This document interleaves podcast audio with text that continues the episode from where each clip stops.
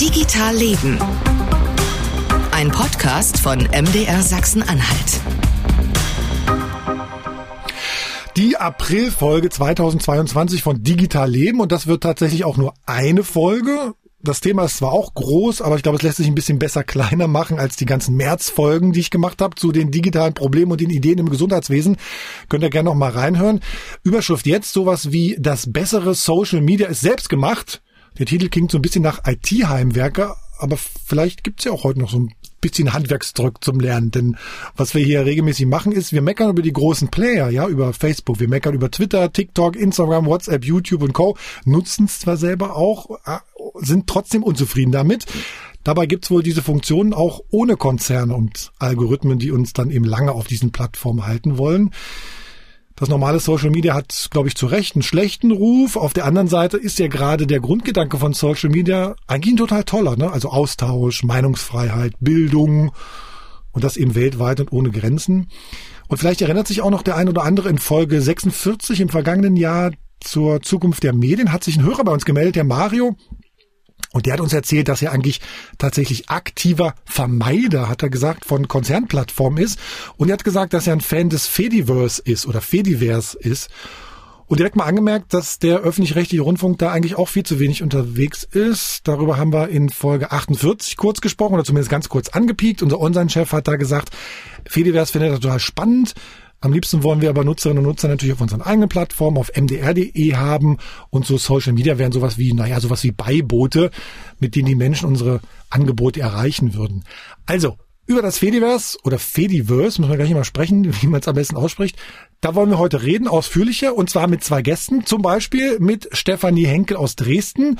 Sie spricht häufig zum Fediverse, zum Beispiel in Dresden, aber auch beim Kongress des Chaos Computer Clubs, kennt sich mit der Geschichte des Fediverse gut aus und ist, Achtung, Transparenz, zweite Vorsitzende der Piratenpartei Sachsen. Hi Stefanie. Hallo Marcel. So, eins mal ganz kurz, Stefanie. Wir machen hier keine Werbung für eine Partei, sondern nur fürs ja. Fediverse. Ne? Das ist sozusagen die einzige Werbung, die erlaubt ist. Äh, aber Stefanie, selbst bei der Piratenpartei, das ist ja quasi Hobby, muss man mal sagen. Was machst du im normalen Leben so?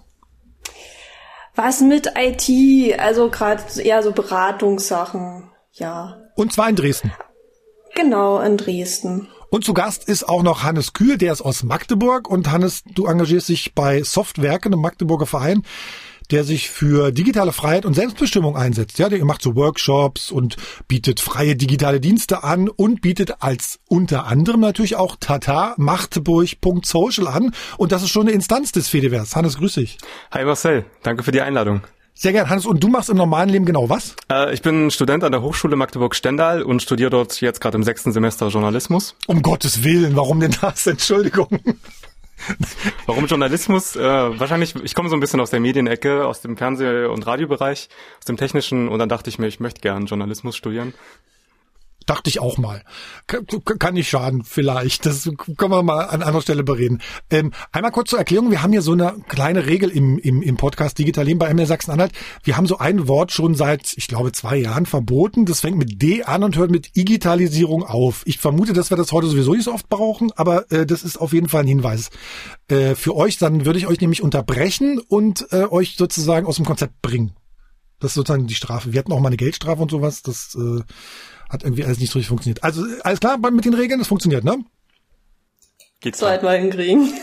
So, Ladies first, Stephanie, als erstes mal ganz kurz und knapp, was ist eigentlich das Fediverse? Und berichte mich, wenn ich es immer falsch ausspreche. Ach, das darfst du aussprechen, wie du möchtest, ist ja sozusagen frei. ähm, ja, ich würde erstmal mit zwei Ebenen anfangen. Also auf der einen Ebene sind es verschiedene Dienste, die miteinander reden. Also hier Magdeburg.social ist eine Mastodon-Instanz. Das kann man sich ein bisschen wie eine Twitter-Alternative vorstellen, aber dann gibt es auch Video- und Audio-Plattformen wie PeerTube und Funkwell. Es gibt was, das ist so ähnlich wie ähm, Instagram, das nennt sich Pixelfed. Und ich habe vorhin noch mal geguckt, ich bin auf einer Website auf 94 verschiedene Dienste gekommen, die sozusagen miteinander reden, miteinander föderieren. Und dann in jedem dieser kleinen einzelnen Dienste, also eigentlich das bekannteste ist Mastodon und ich denke mal, bei unserem Gast geht es da heute ganz viel drum, gibt es dann auch nochmal einzelne Server, die dann auch wieder miteinander reden. Und Mastodon. Das ist vielleicht mal so grob. Genau, und Mastodon Ja. muss man, glaube ich, auch einmal sagen, hat der irgendwie einen Bezug zu Mitteldeutschland, ne? Das ist sozusagen ja von jemandem entwickelt, der in Erfurt oder Jena wohnt, ne? Äh, das ist damals ein Uni-Projekt in Jena gewesen Jena, von dem mhm. Eugen, genau. Genau.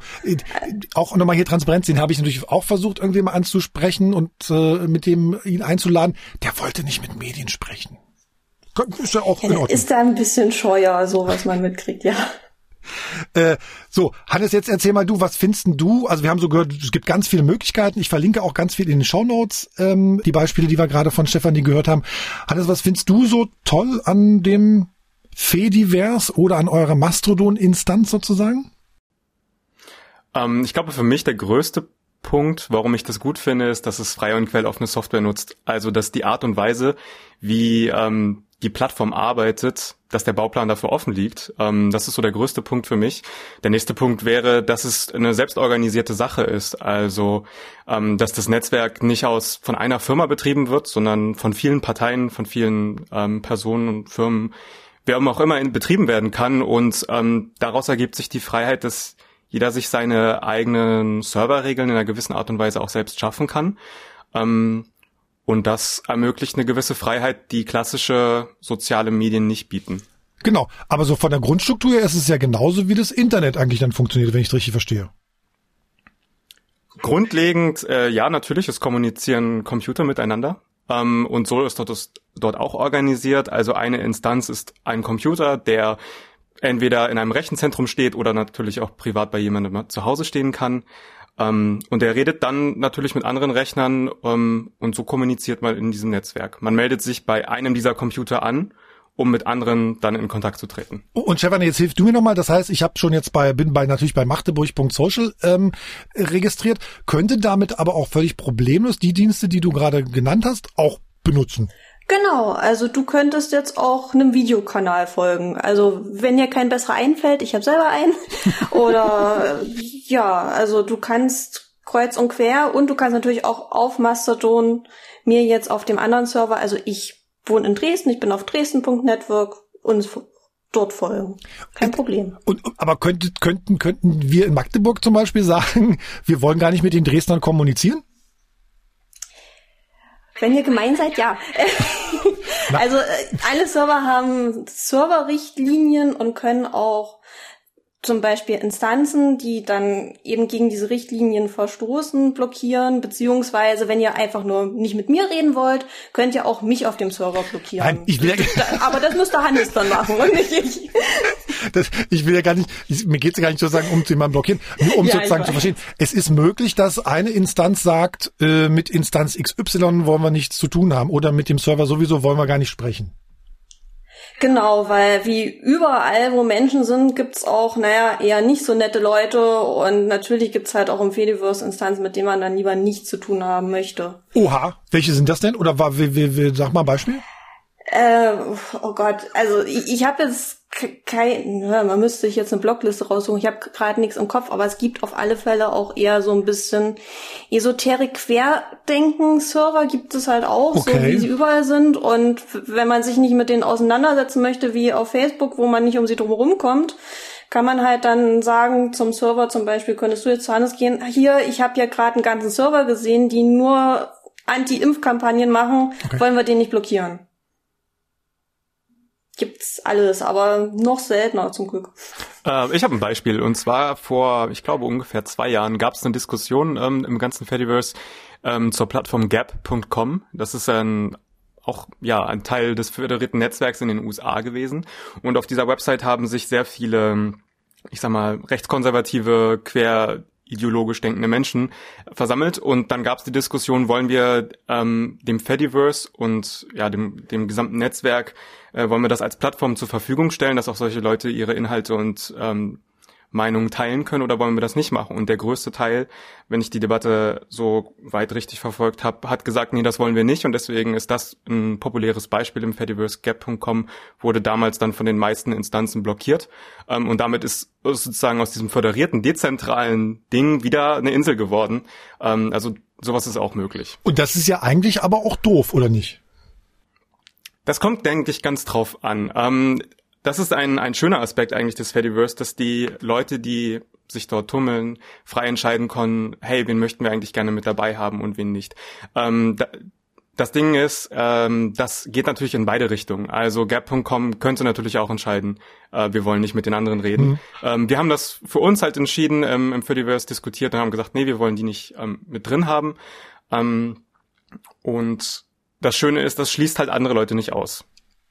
Ja, ich überlege so, das ist ja so, so, so ähnlich, wie wir es gerade in, in, in Russland sehen. Ne? Da ist sozusagen ein russisches Gericht, das äh, Instagram und WhatsApp verbietet in Russland, dann fliegen die da raus. In Europa verbieten wir RC etc. Ähm, die fliegen bei YouTube raus, äh, Twitter filtert Sachen raus, äh, Instagram filtert Sachen raus. Hm, wir können das alle nachvollziehen und finden das okay. Auf der anderen Seite nach meinem Gefühl widerspricht es immer so dem Grundsätzlichen, was man im Internet so denkt, ne? oder? Oder wie, wie man das Na, sieht? Das Schöne ist ja, wenn dir das nicht gefällt, dann könntest du dir jemanden suchen oder selber einen Server machen, wo du diese Plattform und diese Server halt nicht sperrst. Mhm. Also da musst du halt auch immer ein bisschen gucken, bevor du dir einen Account machst, wie viel wird gesperrt. Also ganz groß ist in Deutschland oder im deutschsprachigen Raum chaos.social, die blockieren relativ schnell, wie jetzt in Dresden.network relativ spät. Das muss man halt mögen.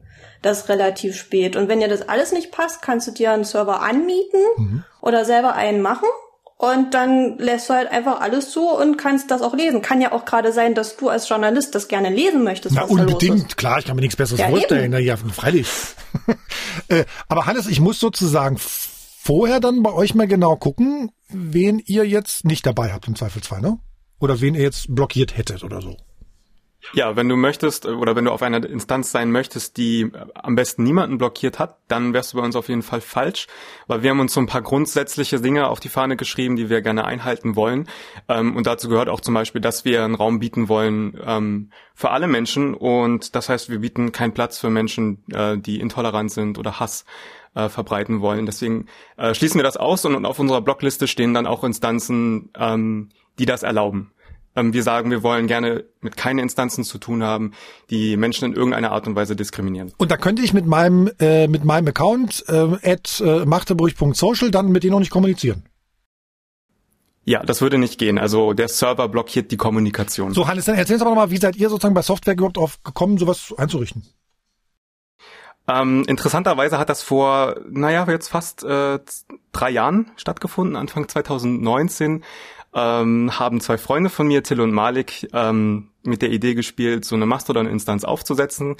Ähm, und nach einiger Zeit äh, ging die dann auch öffentlich, ähm, haben sich auch Leute angemeldet. Äh, ich habe mich zu der Zeit angemeldet und ja, so ging das praktisch los aus, aus der kleinen Idee, hey, wir wollen das gerne mal ausprobieren. Wir setzen einfach mal unseren eigenen Server auf. Die beiden haben das Know-how dafür. Ähm, ist dann diese jetzt kleine, aber feine Instanz entstanden, die sich jetzt natürlich auch dem Verein dann angeschlossen hat. Ah, okay, so rum sozusagen. Okay. Und im Verein heißt das dann, ihr habt irgendwo eine Maschine stehen oder ihr habt was virtuell sozusagen dazu gemietet oder wie? Ja, genau. Wir, wir mieten im Rechenzentrum virtuelle Computer, die dann äh, all diese Dienste zur Verfügung stellen. Ähm, das bietet die oder ermöglicht uns, dass wir sehr leistungsstarke und gut angebundene Maschinen nutzen können, äh, nicht zu Hause und mit den Beschränkungen von zu Hause aus arbeiten ähm, und wie ein richtiger Dienst äh, im Internet arbeiten können. Und, und das wird dann aus der Vereinskasse sozusagen bezahlt, aus Spenden? Genau, aus Spenden und Vereinsmitglieds. Stefanie, ansonsten, wie finanziert sich sowas? Es muss immer irgendwie gucken, dass jemand so, so, eine Maschine zu Hause hat oder das irgendwie selbst laufen lässt oder Geld besorgt, um Serverkapazitäten zu mieten oder wie? Das ist ganz, ganz unterschiedlich. Also ich kenne Leute, die machen das tatsächlich für ihre WG, einfach einen kleinen Server, da schmeißt halt jeder was in die Kaffeekanne. Es gibt Möglichkeiten wie bei Digital Courage, da kannst du dir einen Account mieten sozusagen und ähm, wir in Dresden, also der Markus, der freiwillig den Dresden Network macht, der verdient auch äh, als Nebenjob da mit, ähm, Funkway und Mastodon-Servern, was alles gibt, für andere anzubieten. Ah, da gibt's auch Sonderpreisen okay. für Kirchen und gemeinnützige Vereine zum Beispiel oder halt, wenn ich jetzt als Normalmensch müsste, müsste ich ein bisschen mehr bezahlen. Ja, also gibt's alles. Kannst du sozusagen als als als historisch Bewanderte sozusagen in dem Bereich kannst du noch mal den, den Impuls erklären, wo wo wo der Gedanke herkam, überhaupt sowas auf die Beine zu stellen, sowas föderiertes?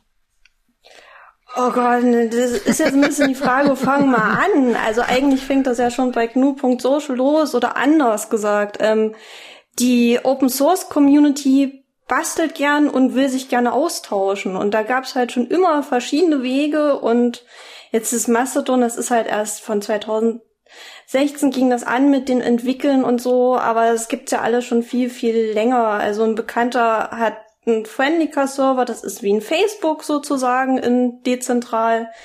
Das hat er vor 10, 15 Jahren schon gemacht. Also das ist eigentlich geht's von der Kommunikationsbedürftigkeit aus, würde mhm. ich sagen. Aber, aber sozusagen vor zehn Jahren, da gab's der Facebook auch schon. Ne? Also ich, was, was ich sozusagen versuche rauszufinden, ist, war Facebook eher oder war, ist sozusagen das Fediverse eher gewesen? Das war eine Parallelentwicklung oder war es sozusagen eine Gegenentwicklung zu dem kommerziellen? Boah, beides. Mhm. ich würde schon eher sagen beides. Also natürlich ist es parallel, weil man macht's ja, weil man das andere nicht benutzen möchte, aber irgendwann ist auch viel Gegenentwicklung dann gekommen. Also ich meine, ich mache ja die Werbung jetzt, die ich persönlich mache, mit Sticker verteilen und auf Podien reden jetzt nicht, weil ich ein soziales Netzwerk möchte, sondern weil ich es halt auch ein bisschen verbreiten will. Und das, da bin ich ja nicht die Einzige. Ich bin ja auch über einen Vortrag mal drauf gekommen von einem Bekannten. Also das ist beides, aber natürlich ist es auch viel, wir, wir machen das, will ich jetzt mal sagen, die Technik nur, weil wir selber was haben wollen, was wir benutzen. Ich kenne ganz viele, die benutzen halt eigentlich kein Social Media, aber im Fediverse sind es halt eben doch. Also ich habe auch nur noch Twitter, weil ich es halt ein bisschen dann doch für die Partei brauche, aber wäre ich nur Privatmensch, um Himmels Willen, würde mich nichts dazu treiben, auf die normalen Social Media Plattformen zu gehen. Dann gib uns doch noch ein paar, noch mal ein paar Gründe, warum das so ist. Okay. Fangen wir mal ja mit dem Sozialen an. Ich glaube, damit können die meisten ein bisschen besser connecten. Also du, du hast erstmal mehr Zeichen, um zu schreiben. Ein Twitter mit den 280 Zeichen, kein Wunder, dass da immer alle streiten und sich schlecht verstehen, weil die können nicht in Ruhe miteinander reden. Mhm. Mastodon hat automatisch eingestellt äh, 500 Zeichen, wenn man das jetzt am Server nicht ändert, aber man kann ja zum Beispiel, auch, wir hatten es jetzt schon mit dem Friendly-Card, da kannst du Romane schreiben, das ist Makroblogging, da kannst du eine 1000 Wörter Antwort geben, wenn du möchtest. Das sind wir aber nicht mehr gewöhnt, weil wir uns so an Twitter gewöhnt haben, ne? Naja, also das ist jetzt ein bisschen die Frage, wer ist das wir? Also ja. meine Mutter hat sich nicht an Twitter gewöhnt zum Beispiel. Oh, sehr gut. Die hast, so du gleich, die, die hast du gleich einge eingefangen, ja? nee, die, die habe ich leider auch nicht da drauf gekriegt, aber okay. so viele sind gar nicht immer auf Twitter aktiv, wie es vermeintlich ist. Also gerade natürlich aus der Politik und Journalismusbubble schon, aber man gewöhnt sich auch an mehr Zeichen. Und was ich sehr schön finde, also ist vielleicht auch ein bisschen so meine Blase, in der ich bin. Viele geben sich mehr Mühe und überlegen, ähm, könnte ich jemanden zum Beispiel damit triggern? Also es gibt so Sachen wie ähm, Content Warnings. Also wenn ich jetzt was über einen Ukrainenkrieg schreiben, kann ich so eine kleine, ich möchte jetzt mal Meldung davor machen, dass mhm. man sieht, es geht gerade um Ukraine und Krieg und dann erst den Beitrag aufmachen, weil wer jetzt nicht das hundertste Kriegsbild mehr erträgt, will das vielleicht auch gar nicht in der Timeline haben. Und Timeline ist ein gutes Stichwort. Also es gibt eine zeitliche Timeline. Bei Twitter sehe ich immer nur so 10 bis 20 Prozent der Leute, die ich abonniert habe, weil Twitter der Meinung ist, mit denen habe ich lange nicht geredet, die interessieren mich nicht. Mhm. Was natürlich totaler Blödsinn ist. Und bei äh, im Fediverse hat habe ich sowohl den Vorteil, ich sehe auch wirklich alle, die ich abonniert habe, als auch andersrum. Die Leute sehen auch alle, die mich abonniert haben, was ich zu sagen habe und nicht nur 10, 20 Prozent von denen. Also je nachdem, und wie weit du runterscrollst doch auch. Alles auf ja, einem Bildschirm? genau. Mhm. Na, und dann hast du auf Twitter einen Beitrag, der ist fünf Stunden alt, der nächste ist fünf Minuten alt und ja, im Fediverse kann ich halt schön sehen, ah, das ist von 14 Uhr, 14.05 Uhr, 14.07 Uhr, je nachdem. Und ich kann mir das halt auch schön einteilen. Also ich kann, also du könntest jetzt bei Magdeburg.social gucken, was passiert bei mir in der Region und dann kannst du gucken, ach, was passiert denn bei all den anderen Leuten, die ich abonniert habe, so diese Einteilung, das ist auch super. Es gibt so viele Sachen. Vielleicht fallen Hannes jetzt spontan noch welche ein. Ja, ja, ich, ich suche ja noch was, was sozusagen gegen Social Media spricht, aber das, das wissen wir ja eigentlich. So. Ähm, es spricht ja aber auch sozusagen dafür, dass ich schon auch weiß, okay, ich muss dem Hannes jetzt vertrauen, dass er das vernünftig eingerichtet hat und dass das wirklich so ist, ne?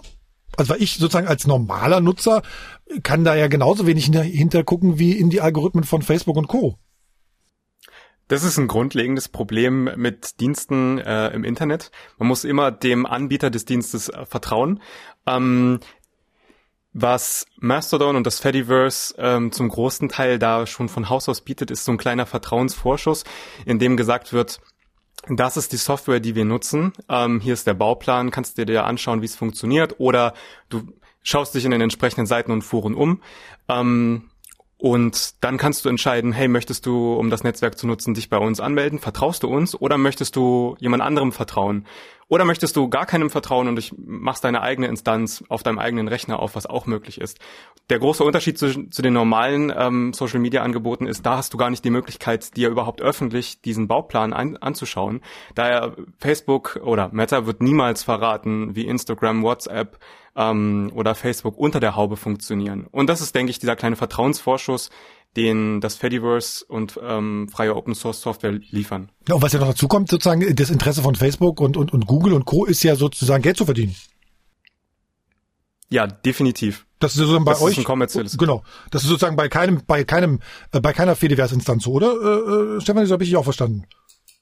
Nö, ist maximal halt so dieses Selbstfinanzieren. Also genau. hier mit dem Verein oder Digital Courage, die würden sich halt wünschen, dass sich die Server durch die Einnahmen selbst finanzieren, ist aber meistens auch nicht richtig so. Genau. Oder als, als, oder dass man sagt, ich gebe euch Serverkapazitäten und ihr betreibt da eure eigene Instanz und gebt mir dafür Geld als Schule oder als Verwaltung oder was weiß ich, ne? Oder als Unternehmen, der da, der da was anbieten will. Das wäre auch eine Option, um genau. Geld zu verdienen, aber sozusagen nicht mit den, äh, nicht mit den Inhalten und nicht damit, um die, und nicht damit, um die Leute möglichst lang auf seiner Plattform zu halten. Also das ist sozusagen nicht der, äh, der, der, der Impuls, sozusagen sowas zu betreiben, ne? Nee, es gibt doch keine Werbung zum Beispiel und du brauchst auch noch eine E-Mail-Adresse. Es ist nicht wie bei Twitter, dass du auf Biegen und Brechen auch noch deine Telefonnummer angeben musst. Ja. Wobei ich mit der, mit, dem, mit dieser Zwei-Faktor-Authentifizierung mittlerweile, das finde ich ja schon auch noch wichtig. Das ist ja so ein Grund für diese, das ist ja so ein Grund für diese, äh, für die, die E-Mail und die Handynummer anzugeben. Ähm, also gibt Instanzen, die das machen. Also ich äh, treue ja ein paar für verschiedene auch Organisationen. Also ich weiß, der belgische Piratenserver bietet es zum Beispiel an, eine Zwei-Faktor-Authentifizierung. Machen aber noch nicht so viele. Und sind denn sozusagen solche Instanzen besser geschützt als mein Konto bei Facebook oder bei Google oder was? Also wenn jemand darauf angelegt hat, unter meinem Namen jetzt irgendwie auf machteburg.social Sachen zu Sachen zu posten, Hannes, äh, ist, ist ja meine Schuld, wenn ich irgendwo das, das Passwort irgendwie rumliegen habe, oder was? Also direkt auf der Instanz ähm, einen Account zu klauen, ähm, dafür musst du halt entweder das Passwort knacken ähm, oder halt die äh, Zwei-Faktor-Authentifizierung, die standardmäßig mit eingebaut ist, müsstest du auch irgendwie umgehen. Ähm, also gibt schon einige Sicherheitshürden, äh, zu erklimmen, was das angeht. Ähm, es ist kein trivialer Prozess und wie so oft im Internet liegt die Sicherheit, ähm, steht und fällt mit dem Passwort. Das heißt, mit einem guten Passwort kommt wahrscheinlich auch niemand dran. Ähm, von daher, ah ja, und es bedarf natürlich auch noch einer gut gewarteten Instanz. Ähm, also da ist es auch wichtig, wenn man sich einen, einen Server raussucht, den vielleicht von Leuten zu nehmen, die, wo, wo die Menschen auch sagen, hey, wir kümmern uns aktiv um diese Instanz. Es ist nicht nur eins, wir haben es mal aufgesetzt und hier viel Spaß, keiner kümmert sich mehr drum. Ähm, es bedarf schon einer regelmäßigen Wartung. Also wir haben so ein bisschen rausgearbeitet, was sozusagen so schwierig ist, auch an normalen Social Media Sachen, an Facebook, Twitter, TikTok, WhatsApp, tralala, sage ich mal. Und wenn es nach äh, Sachsen-Anhalts Datenschutzbeauftragten Albert Kohaus geht, dann glaube ich, sollten Verwaltungen, Ministerien, Städte, Landkreise, Schulen, öffentliche Einrichtungen, Deutschland und EU-weit ähm, ihre Marktmacht nutzen, hat er mir erzählt. Er empfiehlt jetzt nicht ausdrücklich das Fediverse, aber zumindest, glaube ich, würde ich das Fediverse als, als Lösung interpretieren, interpretieren für das, was, was Albert Kohrs sagt und vorschlägt.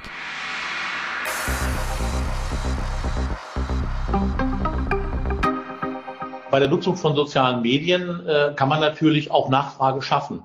Äh, wenn sämtliche Behörden in Deutschland, also sämtliche Kommunen, sämtliche Institutionen, die Universitäten, aber die Ministerien, das Bundeskanzleramt, die Staatskanzleien, alle ein einheitliches System nutzen würden als soziales Medium, dann wäre das natürlich schon eine entsprechende starke Marktmacht, die entweder die vorhandenen Anbieter zwingt, sich datenschutzgerecht zu verhalten oder eben dieses System erfolgreich zu gestalten. Und wenn man das Ganze nochmal auf Europa umlegt, wenn also alle öffentlich-rechtlichen Institutionen in Europa ein bestimmtes geschütztes, datenschutzgerechtes Medium verwenden würden, dann wäre diesem System auch Erfolg beschieden. Aber bisher auf die Fragen, welche Alternativen habt ihr, wissen wir nicht. Was kann denn der Datenschutzbeauftragte empfehlen? Und wir sind natürlich nicht die Stiftung Warentest und können bestimmte Produkte empfehlen. Manches muss auch vielleicht noch entwickelt oder ergänzt werden. Das wäre ein wichtiger äh, Auftrag, aber auch ein wichtiges Signal in einer digitalen Gesellschaft, dieser Souveränität, dass wir also über unsere Daten selbst bestimmen können und nicht amerikanische Konzerne, ein weiterer Schritt für ein gemeinsames Europa sagt Albert Kohaus, engagiert und vielleicht auch ein bisschen emotional, hat er mir das erzählt, schon im Dezember nach unserem Podcast mit ihm damals. Albert Kohaus ist amtierender Datenschutzbeauftragter Sachsen-Anhalts und das schon seit mehr als einem Jahr. Der Landtag hat es ja 2018 nicht geschafft, einen neuen Datenschutzbeauftragten für das Land zu wählen. Ende März hat es einen weiteren Versuch gegeben. Albert Kohaus hatte sich da auch beworben und die Landtagsabgeordneten haben wieder keinen Datenschutzbeauftragten gewählt. Dabei war ja auch schon die Landesverfassung geändert worden, um einen Datenschützer mit einfacher Mehrheit wählen zu können. Wenn euch das näher interessiert, mit dem Kollegen Julien Bremer habe ich mich darüber ausführlich drüben im Podcast Was bleibt am 25. März unterhalten und verlinkt das auch gern. Ähm, Hannes und Stefanie, was mir so ein bisschen aufstößt, ja, es wirkt zumindest jetzt so ein bisschen immer so auf mich, das Fediverse immer so als Gegenentwurf, ne? Also Social Media nur und besser oder Instagram nur ohne Algorithmus, ne? Ähm, man muss, glaube ich, ich glaube, was, was, woran es ja krankt, ist sich die Leute dahin zu kriegen. Ne? Wie kriegt man denn die Leute von den Konzernen dann zu euch? Ne? Also wo, wo, woran hapert's denn? Beziehungsweise Hannes, erzähl mal, wie viel, wie viel Nutzer habt ihr? Also wir haben auf unserer Instanz zurzeit 143 registrierte Profile, die sind alle handgeprüft, da sind keine Bots oder sowas dabei. Ähm, davon sind 39 regelmäßig aktiv. Mhm. Ähm, und diese Leute sind gekommen, ich weiß gar nicht, ich glaube, der Server steht auf äh, Listen drauf, auf öffentlichen Listen ähm, zum Registrieren. Ähm, und natürlich Mund-zu-Mund-Propaganda ein bisschen durch die Arbeit im Verein ähm, ist die Bekanntheit ein wenig gestiegen. Ähm, und ich denke aber grundlegend ist es ähm, oder der größte Unterschied die Funktionsweise, wie diese sozialen Netzwerke arbeiten oder wie das Fediverse arbeitet, der größte Unterschied. Ähm, und ich denke, da ist es einfach wichtig, den Menschen beizubringen, dass es wichtig ist, ähm, sich ein klein wenig damit zu beschäftigen, wie funktioniert das Tool eigentlich, was ich so alltäglich nutze. Und gerade da Social Media und das Internet ein sehr, sehr starker und integraler Bestandteil in unserem alltäglichen Leben ist oder wird, für alle, die bei denen es das noch nicht ist, ähm, ist es wichtig, halt so ganz grob zu wissen, ähm, was passiert eigentlich mit den Daten im Internet. Mhm. Ähm, so ein bisschen, wie man wissen muss, dass man bei einem Auto halt ähm, Sprit nachfüllen muss und zum Winter hin die richtigen Reifen aufzieht, äh, so ungefähr, so auf dem Niveau.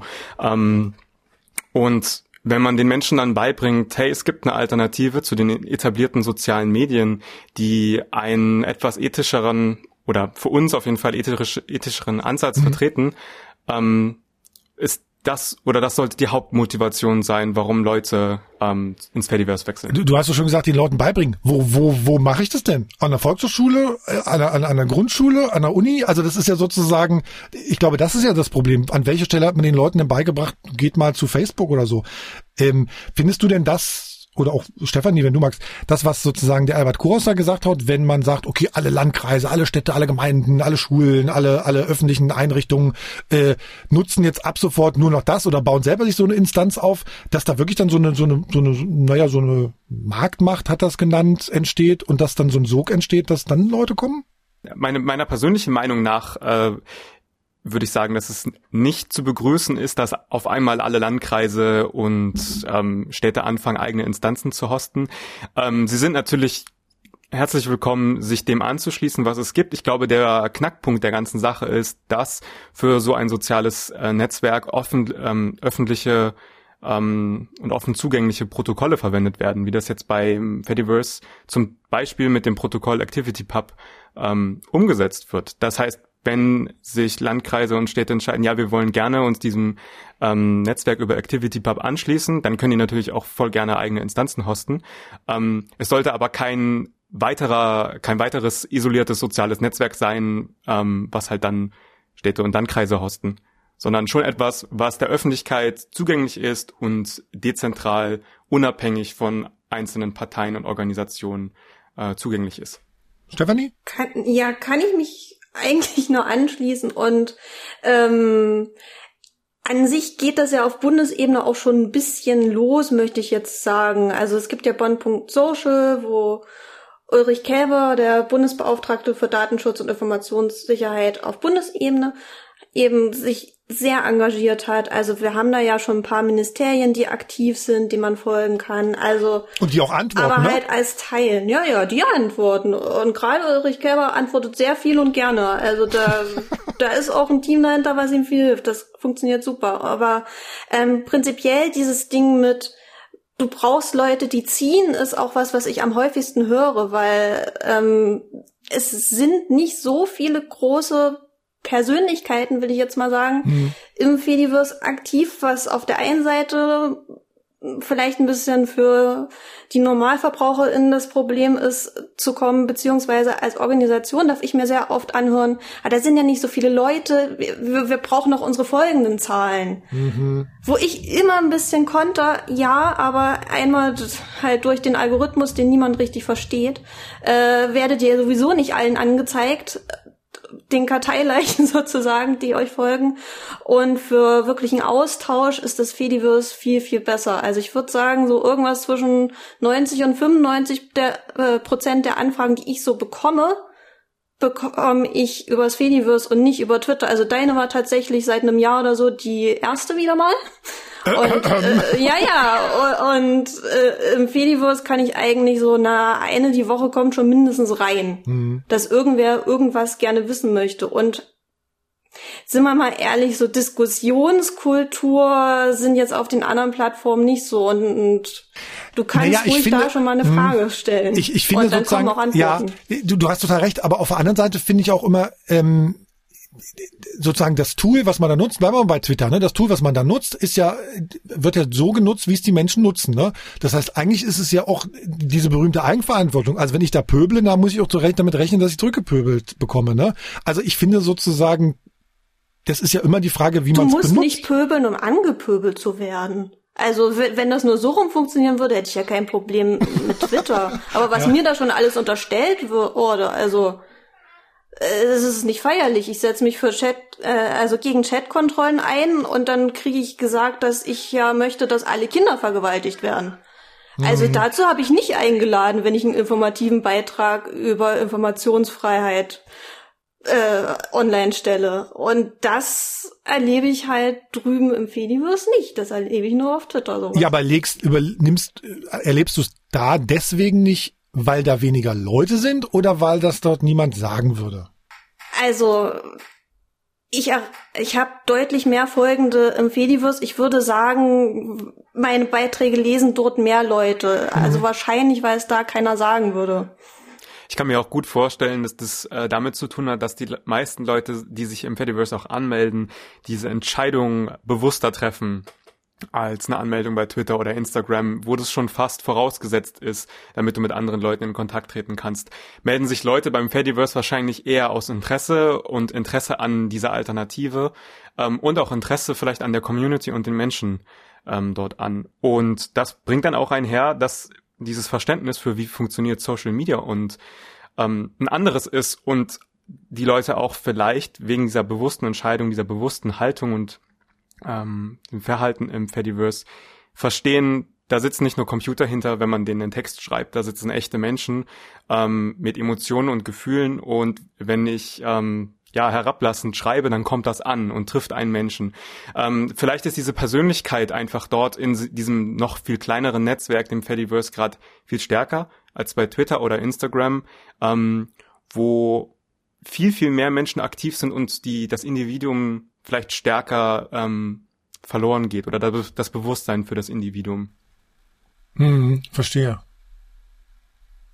Also was sozusagen ja eigentlich dann immer noch dafür spricht, ist dann sowas frühestmöglich sozusagen ähm, mal den Menschen zu erklären, ne? in Schulen und Universitäten und so. Einfach zu sagen, es gibt hier eine Möglichkeit, äh, wo man ohne Social Media kommerzielle Social Media sozusagen auskommen kann. Also eigentlich müsste das, müsste so eine Instanz dann in jeder Schule eigentlich sein, nach meinem Verständnis. Dass so eine Schule sich sowas aufbaut und dann kann man das da irgendwie nutzen. Durchaus denkbar, dass Schulen das tun. Ähm, das ist, ich denke, auch so ein allgemeines Ding ähm, mit der Bildung hier in Deutschland. Es fehlt ein wenig ähm, an der Vermittlung von ja, digitalen Kompetenzen. Ähm, und dazu gehört natürlich auch, wie funktioniert Social Media, Online-Social Media, ähm, was gibt es dort für verschiedene Angebote im Netz, für populäre Angebote, was haben die für Vor- und Nachteile und wie arbeiten diese? Und wenn man dann den Menschen erklärt, ähm, Facebook, Instagram oder die, die großen Dienste arbeiten halt auf die eine Art und Weise und das ist deren Geschäftsmodell. Darauf sind sie ausgerichtet und es gäbe zum Beispiel als Alternative das Fediverse und das arbeitet so und ist selbst organisiert. Ähm, dann setzt das vielleicht Denkprozesse bei den Leuten in Gang, die dann, wo man dann auch eine bewusste Entscheidung treffen kann. Möchte ich das oder möchte ich das? Das Lustige ist ja, wenn du es an der Schule machst, dann wäre es nicht mal eine Alternative, dann wäre es ja der Anfang. Dann wäre sozusagen ja Facebook die Alternative, ne? Oder sozusagen ein anderes Ding. Also wenn du sagst, wir haben hier ein eigenes äh, soziales Netzwerk bei uns an der Schule, eine eigene Instanz, wir administrieren das alles selbst oder wir haben das in einem Landkreis oder bei einem Schulträger oder was weiß ich oder in einem Land, äh, dann hast du sozusagen das ja ganz am Anfang irgendwie bist am Anfang ja da als als Nutzer und dann ist alles andere irgendwie komisch für dich. Ähm, deswegen auch nochmal ganz kurz eingeschoben ein anderes Beispiel aus Sachsen-Anhalt, äh, das sozusagen das äh, Fediverse ein bisschen bekannter und ein bisschen nutzbarer machen möchte. Das kommt von der Uni Magdeburg und äh, da habe ich gesprochen mit Jana Dittmann, sie ist von der Fakultät für Informatik und die bauen da sozusagen gerade auch so eine Fediverse-Instanz auf.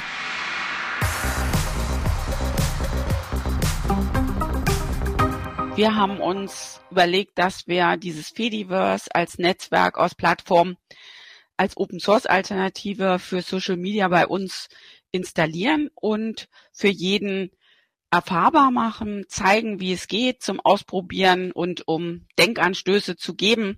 Was gibt es denn an Alternativen? Also Social Media haben wir gerade auch schon besprochen. Da gibt's ja ganz viele Beispiele aus dem, aus dem Fediverse. Was ist, was, was, was piekt Sie denn da so an? Welches, welche, welches Social Media Beispiel haben Sie denn, wo Sie sagen, das finde ich total super, dass es sowas im, im, im Fediverse gibt? Also aktuell einfach, weil wir mit den Studierenden und Studierenden es uns auch angeschaut haben, ist es das Mastodon. Das haben wir letztendlich gewählt, weil es eine sehr schöne einfache Oberfläche auch hat, angelehnt an bekannten Oberflächen, die die Studierenden auch schon kennen mhm. und haben uns dann aber auch zur Planung von Events angeschaut, das Mobilison. Ähm, das hat auch Berlin gerade. So eine Konferenzsoftware sozusagen, ne? Ja, ich glaube, also erstmal geht's um die Eventplanung, dass mhm. ich eben eine alternative Plattform habe, meine Events als Künstler auch anzubieten oder ja. Darsteller als auch ja Vortragender, der ja einen Workshop vielleicht machen will zu bestimmten Themen. Also findet man sehr viel, kann man sich auch anschauen. Einfach mal Mobilison in Berlin anfahren. Ich verlinke das alles in den, in den Shownotes, könnt ihr dann gucken. Äh, Frau Dittmann, Sie waren ja schon mal zu Gast hier. Ähm, lassen Sie uns nochmal sozusagen über die Beweggründe von, von, von Ihnen reden. Warum ist denn das so richtig und wichtig, dass Sie sozusagen sowas jetzt auch an der Uni mal an den Start bringen? Ja, Sie wissen ja schon, Sicherheit ist uns immer besonders wichtig. Und ähm, wenn ich Sicherheit umsetzen möchte, muss ich eigentlich gestalten mit einem System. Und da es nun Open Source ist und auch lokal gehostet werden kann, beziehungsweise ist dann dezentral. Das heißt, ich kann mich auch vernetzen gleich mit anderen. ist eben die beste Voraussetzung, das mit so einem Open Source System, so einem Baustein zu machen. Und dann Sicherheit, Datensparsamkeit, selbstbestimmt zu gestalten, als auch, das für uns momentan ganz wichtig, auch wenn viele, viele Daten anfallen, ähm, hat das immer einen Impact auch auf den Energieverbrauch. Das heißt, wir können ganz gezielt Nachhaltigkeit auch in so einem IT-System gestalten. Und das ist uns sehr, sehr wichtig. Also wir wollen die Freiheit der Anwender fördern und zeigen, was für Alternativen gibt. Und eben diese datentechnische Selbstbestimmung ist es hervorragend geeignet, denken wir. Und ich muss einmal fragen, das ist sozusagen nur im Rahmen von einem, von einem Seminar oder ist es schon so auch angelegt, dass man sagt, Mensch, ihr könnt das komplett nutzen, ihr könnt als Studenten da draufbleiben, auch wenn ihr keine Studenten mehr seid? Also es ist gar nicht ausschließlich nur für die Studierenden. Also die, das, was wir mit den Studenten untersucht haben, ist genau diese Datensparsamkeit zum Beispiel und Konfigurationsalternativen und auch Sicherheit. Also wie könnte ich wirklich eine sichere Authentifizierung machen? Was wir jetzt aber planen, sind eben Bausteine von diesem Fediverse tatsächlich für jeden, der möchte. Also müssen uns noch überlegen, ob die vorher kurz sagen müssen, hallo, ich bin's, darf ich mitmachen? Mhm. Also wir wollen es eigentlich so frei wie möglich den Zugang halten, um eben eine Alternative hier in Sachsen-Anhalt zu haben. Ich weiß, dass es auch verschiedene andere Akteure auch in Sachsen-Anhalt schon gibt. Mit denen wollen wir uns natürlich dann auch vernetzen und einfach zeigen, hier kann man selber etwas tun. Man hat datentechnisch eben das auch in der Hand. Also wenn sich ein Nutzer da meldet, ich hätte das vielleicht gern anders, dann sammeln wir auch gern Feedback ein und versuchen es zu berücksichtigen, so wie wir das gerade hier auch in der Videokonferenz ja haben. Da passen wir immer sehr viel an. Ja. Und damit kommen wir eigentlich auch in kreativen Modus. Das heißt, wir wollen eigentlich nicht stehen bleiben bei diesen Bausteinen, sondern Neues damit machen und auch Open Source dann zurückgeben, ähm, wenn wir bestimmte Anforderungen sehen für aus Sicherheitsgründen, aus der Selbstbestimmung, Souveränität, wollen wir einfach zurückspielen in die ähm, Open Source Community mhm. und eben auch zeigen, man kann etwas selbst erreichen.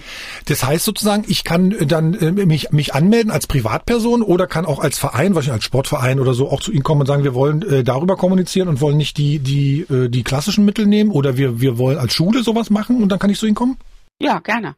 Also als gerade als Evaluationsinstanz können wir das tun. Wir haben sind natürlich kein Diensteanbieter, das mhm. heißt, man schaut sich es im Allgemeinen an und äh, wenn man dann beschlossen hat, das ist jetzt toll, kann man sich entweder wirklich so ein vielleicht ein, einem Anbieter anschließen, der ähm, wie ein Verein ähm, das letztendlich mit höherer Serviceverfügbarkeit macht. Wir werden die Maschinen ja auch immer mal, wenn wir sie anpassen, sozusagen ist da nicht nur hundertprozentig oder 99 Prozent die Verfügbarkeit dahinter, mhm. werden dann ja auch bestimmte Intervalle haben, um neue Dinge auszuprobieren. Das heißt, dann ist das System gerade mal nicht verfügbar. Von daher ist ja das Fediverse so angelegt, dass ich dann, wenn ich das toll finde, auch einfach zu einem anderen ähm, also sozusagen migrieren kann oder, und das haben wir auch, ähm, können wir sagen, hier ist letztendlich ein Container oder eine virtuelle Maschine, das könnt ihr eigentlich selber auf eurem eigenen Server laufen lassen. Da habe ich natürlich die höchste Souveränität, die höchste Datenhoheit. Und wir bespielen das dann auch mit neuen Funktionen, wenn das gewünscht ist, ähm, dass wir eben ins Ausprobieren kommen und eben wir selbst nicht nur Zuschauer sind in allem, sondern mitmachen. Ich hatte ja sozusagen jetzt ein, eine Idee noch äh, oder ein, eine Branche sozusagen vergessen, die auch noch auf Sie zukommen könnte. Irgendwie so eine Landesverwaltung oder, oder eine andere Verwaltung könnte ja auch auf die Idee kommen, Mensch, äh, so ein internes, äh, wo wir sozusagen untereinander uns abreden, das können wir auch über das Fediverse machen können. Die können auch zu Ihnen kommen. Die können auch kommen. Die habe ich sogar schon angesprochen letztens, mhm. dass sie das nicht nur intern machen, sondern vielleicht wirklich genau äh, für den Open Source Gedanken dort so einen Kanal zu machen, Open Source auf Ansprechpartner auf der Landesregierungsebene oder auch für Schulen könnte man sich das vorstellen. Das, das würden wir uns so vorstellen. Würden Sie denn sogar so weit gehen, das hat der, der Datenschutzbeauftragte in Baden-Württemberg äh, vor kurzem in einem Gastbeitrag ähm, so, so mal kundgetan bei Netzpolitik, verlinke ich euch gern. Der hat gesagt, nee, eigentlich müssen alle öffentlichen Verwaltungen, Polizeien, Pieper Botralla raus aus Twitter, Facebook, Instagram, TikTok. Äh, würden Sie das eigentlich auch so sehen?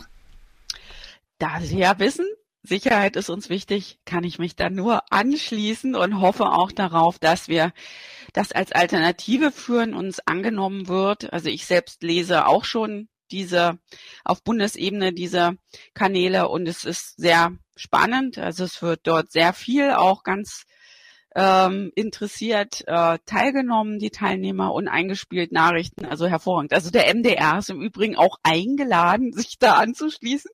Da machen wir gleich einen MDR Marcel Roth Kanal auf. Ich gebe das gern weiter, genau. Na, ich habe ja, ich, ich habe ja tatsächlich für mich selber privat so einen auch schon gemacht, um einfach mir das mal anzuschauen. Das stimmt. Aber die Uni kann das ja auch, ne? Die Uni ist ja zum Beispiel auch bei Twitter, ihre, ihre, ihre Universität, ja. Das mhm. ist auch eins, wenn wir es, also wir, wir sind immer etwas langsamer an allem, mhm. weil wir ja uns das wirklich anschauen, wo setzen wir auch Forensik rein, mhm. aber trotzdem datensparsam zu sein, ist also wirklich immer eine Abwägung und versuchen, das so datentechnisch, sage ich ja immer, selbstbestimmt wie möglich zu machen. Und deshalb dauert es länger. Aber genau das äh, wollen wir auch unserer Klimakommission vorst ja, ja. vorstellen, dass sie gleich diesen Zusammenhang sehen von Nachhaltigkeit, selbst Datenhoheit zu haben und das einzuspielen. Erklären Sie mal kurz, warum ist es sozusagen umwelt- und klimafreundlicher? Sie haben es gerade zwar schon angepiekst, aber dass wir einmal nochmal sauber formuliert haben?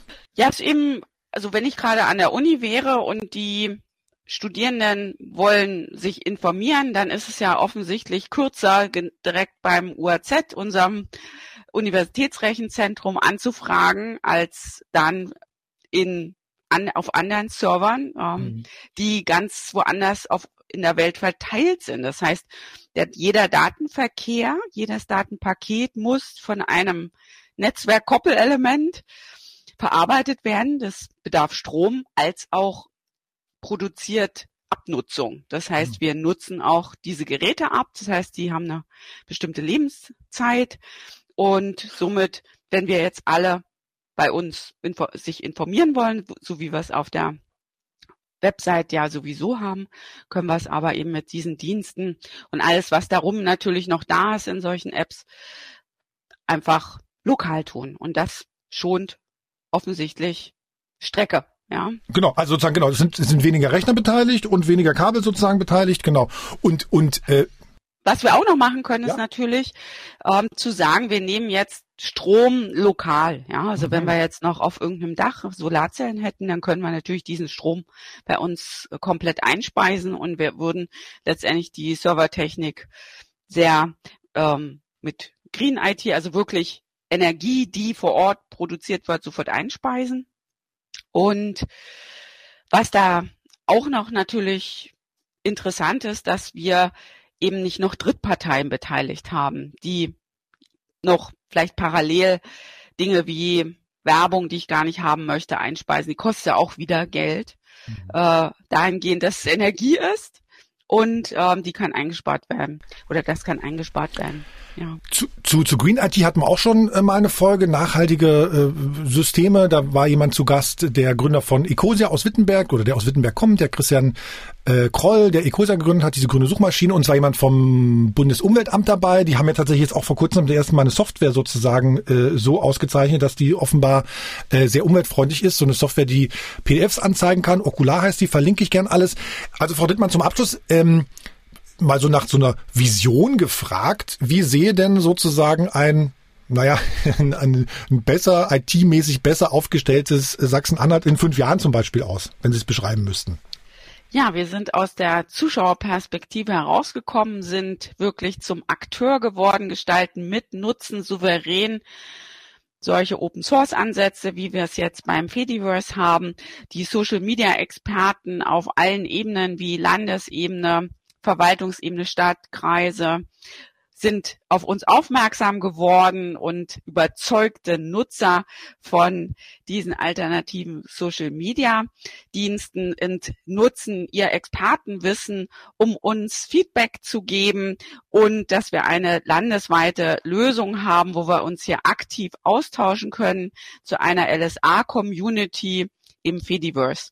Integrieren können wir das Ganze natürlich auch noch auf Clouds, die wir hier auch lokal haben können. Das muss nicht nur an der Uni sein, das kann jeder selber sich auch eine kleine Cloud äh, anlegen beziehungsweise von anderen nutzen. Das heißt auch hier wieder Netzwerkeffekte ausnutzen und wir haben dann integrierte Lösungen, die auch vom reinen Office, das heißt von der Bürokommunikation über Videodiensteplattformen es ermöglicht, zusammen zu arbeiten, innovativ zu arbeiten. Wir können gestalten und haben einen Strauß an Alternativen, den wir fördern als auch einfordern können. Also ich verstehe das so, wir können uns unabhängiger machen, wir können uns souveräner machen und lernen dabei auch noch was. Das ist sozusagen dann auch gut. Äh, Frau Dittmann, vielen Dank. Gern, ich freue mich sehr und hoffe, dass Sie dann auch auf uns zukommen und einen Account bei uns haben. Danke. Ja. So, also zur Uni Magdeburg, äh, die bieten sozusagen sowas, sowas ähnliches an, ähm, Hannes, so wie ihr. Da kann man auch sogar hingehen und sich dann irgendwie beraten lassen, wie man es am besten macht. Also die machen so ein bisschen ganz, ganz äh, Hardcore-Aufklärung. Oder würdet ihr das auch machen, wenn ich jetzt als Schule zu euch komme oder wenn ich jetzt als Verwaltung oder als öffentlich-rechtlicher Rundfunk zu euch käme und sage, sag mal, zeigt mir doch mal genau, was ihr da macht, ob wir das auch machen können und worauf ich achten müsste, würdet ihr dann sagen, oh Gott, hau ab, Rot, sondern, oder was macht ihr dann? Nee, gar nicht. Also ähm, bei Software Magdeburg steht auch eine, eins, einer unserer wichtigsten Punkte im Mission Statement ist Bildung, ähm, weswegen wir das Ganze auch aufgezogen haben. Wir möchten gerne Menschen zeigen ähm, und erklären, wie das Internet funktioniert, wie bestimmte Dienste funktionieren ähm, und möchten dann natürlich über solche Sachen wie Magdeburg Social niedrigschwelligen Einstieg in das Ganze ermöglichen. Ähm, und sagen, hey, zu dem Konzept gibt's hier gleich noch das Tool, wenn du es ausprobieren möchtest. Ähm, wenn jetzt eine Schule vorbeikommen würde oder ein Verein und sagt, hey, wir würden gerne dazu Informationen haben, wie das funktioniert, würden wir natürlich sagen, ähm, kein Problem. Ähm, wir halten auch gern für euch einen Workshop dazu oder sowas ähm, oder erklären euch und beantworten euch eure Fragen. Das ist mit einer der wichtigen Punkte, die wir versuchen mit dem Verein ähm, umzusetzen. Wie oft ist das schon vorgekommen, dass jemand zu euch gekommen ist und gesagt hat, erklär uns das mal? Ähm, schon ein paar Mal. Wir haben jetzt auch schon, sind gerade in der Vorbereitung vom zweiten, wenn nicht sogar dritten Workshop ähm, zum Thema äh, sichere Kommunikation im Internet. Und da spielen solche Themen halt auch eine Rolle. Noch ein, anderer, noch ein anderer Gedanke, was, was vielleicht Leute äh, zu normalen Social Media ähm, hinhält und warum die so erfolgreich sind, da findet ja so ganz viel statt. Ne? Unter anderem kann man ja bei Instagram mit irgendwie drei Klicks Kram kaufen. Ja, ich sage jetzt ganz bewusst Kram, äh, so Dinge kaufen. Das ist im Fediverse noch nicht angekommen. Oder kann man da auch irgendwie Sachen verticken und Geld verdienen? So direkt verkaufen ähm, eher dann auf einem Level wie bei eBay Kleinanzeigen. Ähm, habe ich selbst auch schon mal gemacht, dass ich da, dass da jemand ähm, einen Post geschrieben hat, hey, ich habe hier was abzugeben, möchte das irgendwer haben? Und dann meinte ich, klar, suche ich gerade selbst. Ähm, ähm, kann ich dir was geben? Und dann haben wir das so gelöst. Aber im großen Stil als Verkaufsplattform mit kom kommerziellem Interesse bietet sich das Fediverse, denke ich, gar nicht an. Ähm, es gibt bestimmt Möglichkeiten, Bereiche, ähm, zum Beispiel Instanzen, die sich nur mit Video beschäftigen. Man könnte also eine PeerTube-Instanz nehmen, eine eigene aufsetzen und den Zugang dazu ähm, beschränken und sagen, okay, du musst irgendwas kaufen, um dann da drauf zu kommen. Ähm, diese Option gibt es definitiv, ist aber wahrscheinlich nicht im Sinne der Menschen, die das Fediverse nutzen, weil es auch einer, einer der wichtigen Punkte ist, dass die Inhalte und Medien zugänglich sind und nicht beschränkt werden. Und andersrum, Stefanie, wenn, wenn ein Unternehmen jetzt sagt, wir hätten da gerne äh, einen Account, die können das dann einfach machen oder fänden das manche. Naja, also hm. müsste man tatsächlich am besten die Instanz fragen und witzigerweise habe ich auch von einem Bekannten äh, gerade erst so die Frage bekommen, wie würdest du das denn so machen, weil äh, er das gerne bei seiner Firma einführen möchte, jetzt so als Alternative zu LinkedIn, da sind die sehr mhm. aktiv. Mhm. Also kann ich mir vorstellen, dass das auch ganz gut ankommt, wenn es halt gut gemacht ist, also wie es halt überall ist und wie gesagt, die Instanz fragen, beziehungsweise wenn es jetzt eine große Gruppe ist, kann man ja auch einen eigenen Server machen. Also kommt wie immer drauf an. Mhm. Und was passiert eigentlich, wenn da jemand, ich sag mal, auffällig wird oder ausfällig wird? Also ne, sozusagen, was passiert, wenn jemand jetzt mein Account, äh, ich, ich poste irgendwas Menschenverachtendes und dann äh, Hannes drückt auf den Knopf und dann bin ich da raus, oder wie? Ähm, das kannst, du kannst natürlich wie bei ganz klassischem Social Media auch äh, Beiträge oder Profile melden. Ähm, wir haben bei uns auf der Instanz dann eine Gruppe bei dem Instant Messenger unserer Wahl eingerichtet und ähm, da posten wir dann diese Reports rein. Äh, es gibt sozusagen Moderations- oder Administrationsinterface äh, ähm, dafür und da ist dann so eine Liste mit allen Beiträgen oder Menschen, die halt reported werden. Und ähm, in einigen Fällen ist es total klar, was wir machen. Da gibt es entweder eine Warnung oder wir löschen das Profil oder wir löschen den Beitrag. Ist schon vorgekommen? In anderen Fällen, ja, definitiv. Also einige Male ist es schon vorgekommen. Bei mir aber noch nicht, ähm, nee. Oder das, nee, bei dir noch nicht. Also du warst noch nicht auffällig.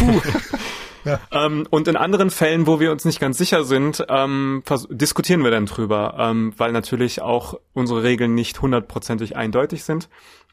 Äh, manchmal gibt's Grenzfälle ähm, und da versuchen wir dann einfach zu dritt ähm, eine Lösung zu finden, wie man damit umgeht. Und in den meisten Fällen, ähm, ich denke, wir, wir treffen in der Regel gute Entscheidungen, ähm, aber natürlich kann die auch angefochten werden. Also für den Fall, dass es auch Menschen gibt, die sich da ungerecht behandelt mhm. fühlen, ähm, kann man uns auch einfach anschreiben und sagen, hey, das fand ich jetzt nicht cool. Dann können wir doch mal in den Dialog treten ähm, versuchen, wir versuchen da also nicht von oben herab zu sagen, hey, äh, man darf nur das posten oder das posten, sondern da schon auch äh, in Dialog mit den Leuten zu treten, für den Fall, dass es schwierige Fälle gibt.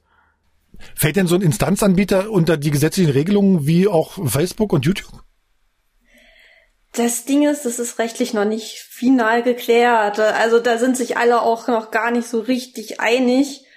Und ich kann leider nicht sagen, was äh, da mal rauskommen wird. Also die Hoffnung ist ja, dass es nicht ist. Und wenn ja, wo wäre dann die Grenze? Müsste man es an äh, den Konten, die angemeldet sind, festmachen? Müsste man es äh, an der Kommerzialität festmachen? Weil es hat man ja gerade, bei einigen kann man sich was anmieten. Also Grauzone. Ich, ich würde erst mal sagen, ist auch schwer zu über naja, prüft bei so einem föderierten Netzwerk, bei sowas Dezentralen, aber noch nein. Ich würde sagen, was die Zukunft bringt, ich habe leider keine Glaskugel. So, pass auf, da machen wir jetzt mal so ein kleines, so ein kleines äh, How-to, so einen kleinen How-to-Absatz. Ich bin irgendwie der Verein XY aus Scherm im Merichower Land und sage, ey, was ich da irgendwie bei MDR Sachsen-Anhalt und Digital Leben gehört habe, finde ich super. Äh, wir bauen sowas mal auf. Was brauche ich denn, Hannes? Brauche ich irgendwie, äh, reicht ein Raspberry Pi mit einer, mit einer vernünftigen Festplatte dran oder muss ich sozusagen, äh, also wo fange ich an? Wo starte ich? Sag mir mal, leit uns mal so drei, drei, drei Tipps für den Anfang. Ich denke, es gibt zwei grundlegende Herangehensweisen ganz am Anfang. Entweder die Experimentieroption, das heißt ähm, einfach mal auf die Website des entsprechenden Projekts gehen, ähm, sich durchlesen, was die so empfehlen, wie man startet, ähm, die Anleitung dort durchgehen und einfach mal gucken, was passiert. Ähm, würde ich persönlich nur empfehlen, wenn man wirklich Bock auf Experimentieren hat. Sollte da was Ernsthaftes draus werden, schlage ich schwer vor, sich Menschen zu suchen, die ein kleines bisschen Ahnung von der ganzen Materie haben, ähm, damit man typische Fehler, grundlegende Sachen nicht übersieht, die vielleicht bei so einer Basisinstallation dann doch äh, runterrutschen. Ähm, aber ansonsten reicht ähm, für den Anfang, wenn man ein, nur eine Instanz für wenige Menschen bereitstellen möchte, ähm, bisschen Festplattenplatz, ein stab stabiler Computer. Also sollte jetzt keine super alte Maschine sein, aber es muss jetzt auch kein Hochleistungsrechner sein. Ähm, und dann kann man starten. Durch die Preise mittlerweile empfiehlt es sich wirklich einfach, sich bei einem Rechenzentrum einen virtuellen Computer zu mieten. Das sind ein paar Euro im Monat ähm, und das deckt dann halt auch die, die wichtigsten Punkte ab. Und dann kann man einfach da Stück für Stück durchgehen, die Anleitungen abarbeiten ähm, und die Software auf dem Server installieren und am besten sich von jemandem helfen lassen, der da schon ein kleines bisschen Ahnung hat, Sonst kann es sein, dass man vielleicht ein paar Fälle äh, oder eine Falle tappt und paar Einstellungen nicht richtig setzt. Ja, klingt easy peasy. Ich habe auch so eine Nextcloud mit einem mit einem Kalender drauf und so und da gibt's in der Familie immer Streit. Das ist immer so kompliziert, was du da machst. Da muss ich immer, immer die Kalender sind immer so kompliziert. Bei Google geht das viel einfacher. Ja, muss man sich mit auseinandersetzen dann. Ich gebe deine Tipps gern mal weiter, Hannes, und ich verlinke sozusagen auch natürlich ähm, Softwerke Magdeburg in den Shownotes. Äh, die Shownotes übrigens, falls euch das aufgefallen ist, da hat es in den vergangenen Monaten so ein bisschen gehakt. Das ist jetzt wieder alles richtig verlinkt. Äh, das muss ich alles nochmal anfassen, also nicht wundern. Ähm, das funktioniert jetzt aber wieder. Grundsätzlich die Show Notes, auch immer nochmal der Hinweis dazu, die stehen nur in den Podcast-Apps und nicht auf mdr.de. Das äh, kann ich technisch nicht verstehen, aber es ist einfach so, müssen wir so machen. Ähm, Stefanie, Hannes, fehlt noch was? Also was müssen wir noch wissen über das Fediverse? Ich habe nur noch eine Ergänzung für den Verein, der wirklich überhaupt keine Ahnung von Technik Jawohl. hat. Wenn es die, die Häkelgruppe von der Anna ist. Wie vorhin angemerkt, es gibt auch Leute, die, die bieten euch ein Komplettpaket an für einen Mastodon-Server. Äh, ihr könnt euch das auch komplett anmieten. Für den Fall, dass man nicht technisch basteln möchte, würde ich auch einfach sagen, es gibt genug Betreiber von Instanzen, die sagen, hey, für ein paar Profile äh, 10, 20, 30 ist definitiv Platz, ähm, meldet doch einfach bei uns an. Also es macht, genau. ich denke, in den meisten Fällen mehr Sinn, sich einer bestehenden Instanz anzuschließen, als eine, eine eigene aufzusetzen. Oder bei der Uni Magdeburg haben wir auch gehört, die finden das auch spannend, wenn man sich da sozusagen meldet. Äh, was wünscht ihr euch denn für die Zukunft? Wie sieht denn sozusagen die Zukunft vom, vom, vom, vom Fediverse aus für euch? Ich denke, ähm, für mich wären so die Wünsche, dass das natürlich äh, mehr Aufmerksamkeit findet bei den Leuten, dass Menschen auch verstehen, dass es äh, definitiv eine Alternative zu den etablierten sozialen Medien sein kann. Es fehlt natürlich an den Menschen selbst. Aber da Instagram würde natürlich auch nicht funktionieren, wenn dort keine Leute angemeldet wären.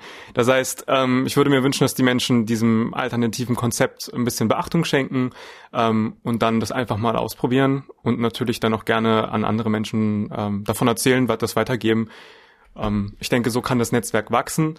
Und um, umgekehrt wünsche ich mir natürlich auch, dass das Ganze politisch Rückendeckung bekommt, dass die entsprechenden Gesetze und Regeln dafür in Kraft treten, dass solche Netzwerke auch ähm, gut betrieben werden können und da gar keine Probleme kriegen.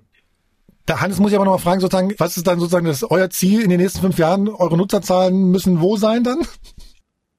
Oh, wir sind überhaupt gar nicht interessiert an Nutzerzahlen, ähm, sondern für uns ist es wichtig, dass wir überhaupt Menschen mit unserem selbst auferlegten Bildungsauftrag erreichen. Ich denke, ähm, viel schöner wäre es, die Anzahl an, an Workshops und die Anzahl an Menschen, die sich dafür für die Thematik interessieren, nach oben zu ähm, treiben. Und wenn es dann davon ein paar Leute gibt, die sagen, ja, ich habe Bock, das zu nutzen, dann herzlich willkommen. Ähm, aber es geht uns nicht darum, bis zu einem gewissen Jahr so und so viel Nutzer zu erreichen, sonst schalten wir das ab oder so. Stefanie, was wünschst du für die Zukunft vom Fedi? Fedi übrigens haben wir, glaube ich, gesagt, ne? Das hat ja was mit Federation zu tun. Daher kommt die Abkürzung, ne, Stefanie? Genau, genau, daher kommt. Na, auf der einen Seite, dass es für so tolle Server wie den von Hannes immer genug Freiwillige gibt, Admins und Mods, wenn wir wachsen, weil das ist ganz, ganz wichtig. Ich wünsche mir zwar auf der einen Seite, dass viel mehr neue Nutzende kommen und vor allen Dingen mehr Journalistinnen, das wäre ganz toll, aber brauchen wir natürlich auch genug Leute, die sich dann um die Technik kümmern und wie gesagt ums Administrieren, dass das alles schön auch gleichmäßig wächst und dadurch auch unsere schöne Kultur, unsere schöne Gesprächskultur im Fediverse so bleiben kann, dass wir uns auch weiterhin alle wohlfühlen können und nicht überrannt werden, sondern dass es langsam stetig wächst. Langsam und stetig wachsen. Genau. Da merkt man auch schon, da ist ein ganz anderes Interesse dahinter als bei den, als bei den schnell wachsenden Social Media Sachen, ne? Äh, was, wisst ihr, was mir aufgefallen ist sozusagen, dass, dass, dass, das Fediverse oder andersrum, so wie Podcasts funktionieren und schon seit, oh, Jahrtausenden funktionieren. Ne? Das kommt ja auch so ein bisschen sehr nah an, an, an das Fediverse, zumindest so von der, von der Grundidee. Niemand muss sozusagen einen Podcast ja auch bei einem großen Anbieter hören. Ne? Die sind irgendwie überall frei, die kannst du in der Podcast-App deines Vertrauens hören oder nur irgendwie auf der Webseite vom Anbieter, der diesen Podcast gemacht hat. Ja, wenn man so möchte, geht das Fediverse damit auch zu den Ursprüngen des Internets zurück. Ähm, in einem Internet, was wirklich dezentral organisiert ist, in dem es keine großen Big Player gibt, ähm, die auf die meisten Prozesse irgendwie Einfluss haben, sondern dass das Internet ein Ort ist, an dem viele Menschen ähm, dran teilhaben können und auch selbst mitgestalten können. Und damit ermöglicht dieses Fediverse einen wichtigen Baustein, nämlich die Kommunikation im Netz ohne Abhängigkeit von großen kommerziellen äh, Firmen. Genau, und das, genau, und das machen Podcasts sozusagen schon immer so, ne? Man kann, jeder kann einen Podcast machen und den ins Internet stellen und die läuft der läuft auf jeder Podcast-App. Ähm, apropos Podcast, ich empfehle natürlich auch hier immer mal wieder einen Podcast und zwar Was bleibt von MDR Sachsen-Anhalt. Da wird immer ausführlich über die wichtigsten Themen aus Sachsen-Anhalt äh, gesprochen. Das könnt ihr gern abonnieren, genauso wie unseren Podcast hier und gern auch Sternchen und Däumchen verteilen auf diesen Social Media Podcast-Dingern. Äh, könnt ihr gern machen oder uns auch antickern. Äh, wie das geht, steht in den Show Notes. Unsere E-Mail-Adresse ist ganz einfach digitalleben.mdr.de. Und um schon mal so ein bisschen Lust auf Mai zu machen, im nächsten Monat sprechen wir mit der Intel Deutschland-Chefin, mit Christine Eisenschmidt. Ich muss zugeben, ich hatte bis vor kurzem keine wirkliche Ahnung, wie Chips hergestellt werden, habe deshalb absolut gar keine Ahnung, wie solche Fabriken in einer Stadt wie Magdeburg die Stadt oder die Stadtgesellschaft oder Sachsen-Anhalt verändern. Was meint ihr dazu? Gern Fragen an die Intel Deutschland-Chefin. Schickt ihr uns gerne als Sprachnachricht oder als E-Mail. Wie gesagt, alles steht in den Show Notes. Hannes Kühl aus Magdeburg von Softwerke, dem Magdeburger Verein und Stefanie Henkel aus Dresden, die Fediverse-Expertin in Mitteldeutschland. Ich danke euch. Ja, sehr gerne. Ja, danke für die Einladung. War schön. Digital Leben. Ein Podcast von MDR Sachsen-Anhalt.